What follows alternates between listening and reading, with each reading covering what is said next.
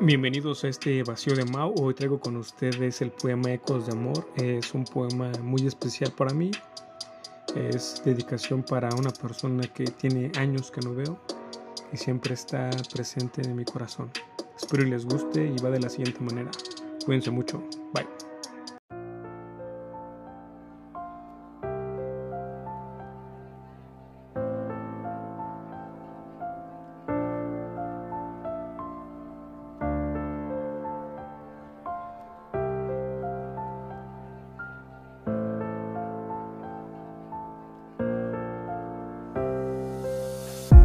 En el jardín de la vida eres mi rosa perdida, que se fue con el viento, pero en mi corazón tu esencia sigue latente, un amor inmenso, eterno y sin tormento.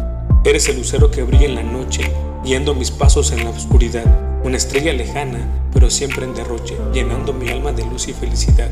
Eres el río que fluye con gracia serena, llevando consigo la fuerza de la vida, y aunque nuestras aguas estén separadas pequeña, en la corriente del amor estás tejida.